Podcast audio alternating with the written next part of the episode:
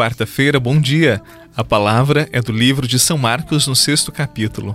Depois de saciar os cinco mil homens, Jesus obrigou os discípulos a entrarem na barca e irem na frente para Betsaida, na outra margem, enquanto ele despedia a multidão. Logo depois de se despedir deles, subiu ao monte para rezar. Ao anoitecer, a barca estava no meio do mar e Jesus sozinho em terra. Ele viu os discípulos cansados de remar, porque o vento era contrário. Então, pelas três da madrugada, Jesus foi até eles andando sobre as águas e queria passar na frente deles. Quando os discípulos o viram andando sobre o mar, pensaram que era um fantasma e começaram a gritar. Com efeito, todos o tinham visto e ficaram assustados. Mas Jesus logo falou: Coragem, sou eu, não tenhais medo. Então subiu com eles na barca e o vento cessou. Mas os discípulos ficaram ainda muito espantados, porque não tinham compreendido nada a respeito dos pães. O coração deles estava endurecido. Palavra da salvação. Glória a vós, Senhor.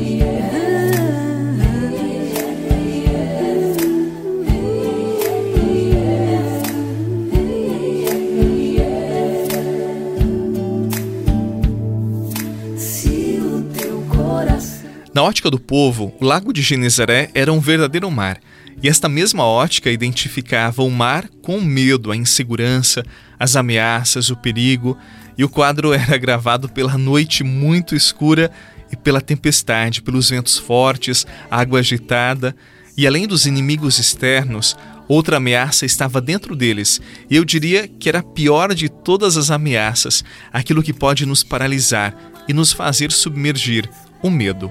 Há medos, você sabe, que nos nocauteiam e que nos afundam nas piores experiências da vida. O verdadeiro perigo situava-se noutra realidade. Não era o vento forte, nem as águas agitadas. O perigo maior é Jesus não estar no barco. Quando Jesus subiu na barca, a tempestade cessou. Esta barca pode significar uma comunidade ou até mesmo uma igreja e, quem sabe, a sua família, a sua casa.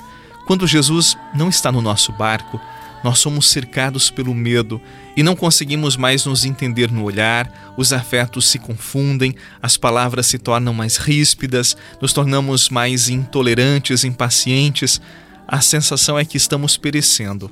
Dois mil anos depois, Jesus continua olhando para mim e para você e dizendo: Coragem, sou eu, não tenha medo.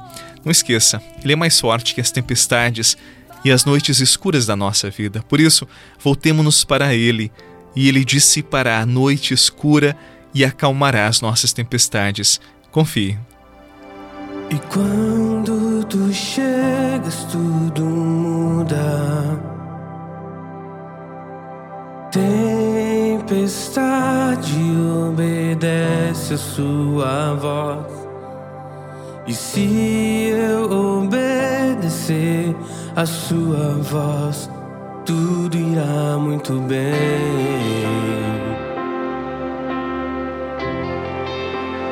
Tudo irá muito bem.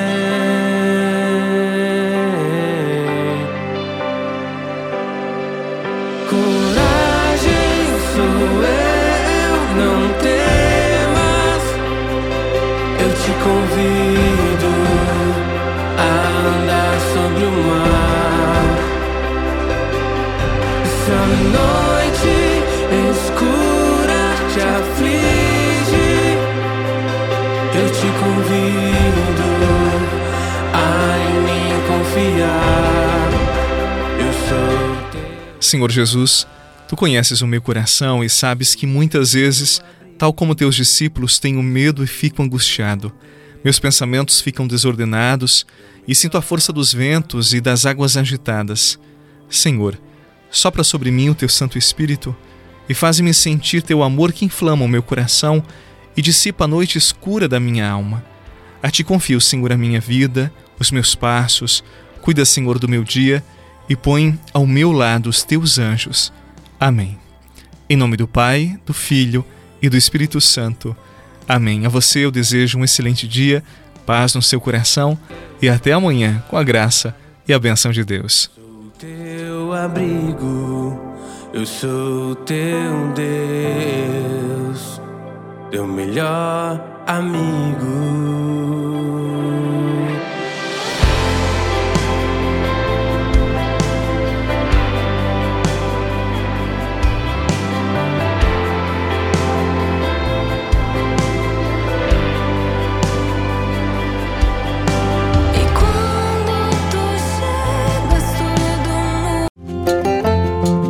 Você rezou com o Padre Eduardo Rocha, pároco da Catedral de Tubarão.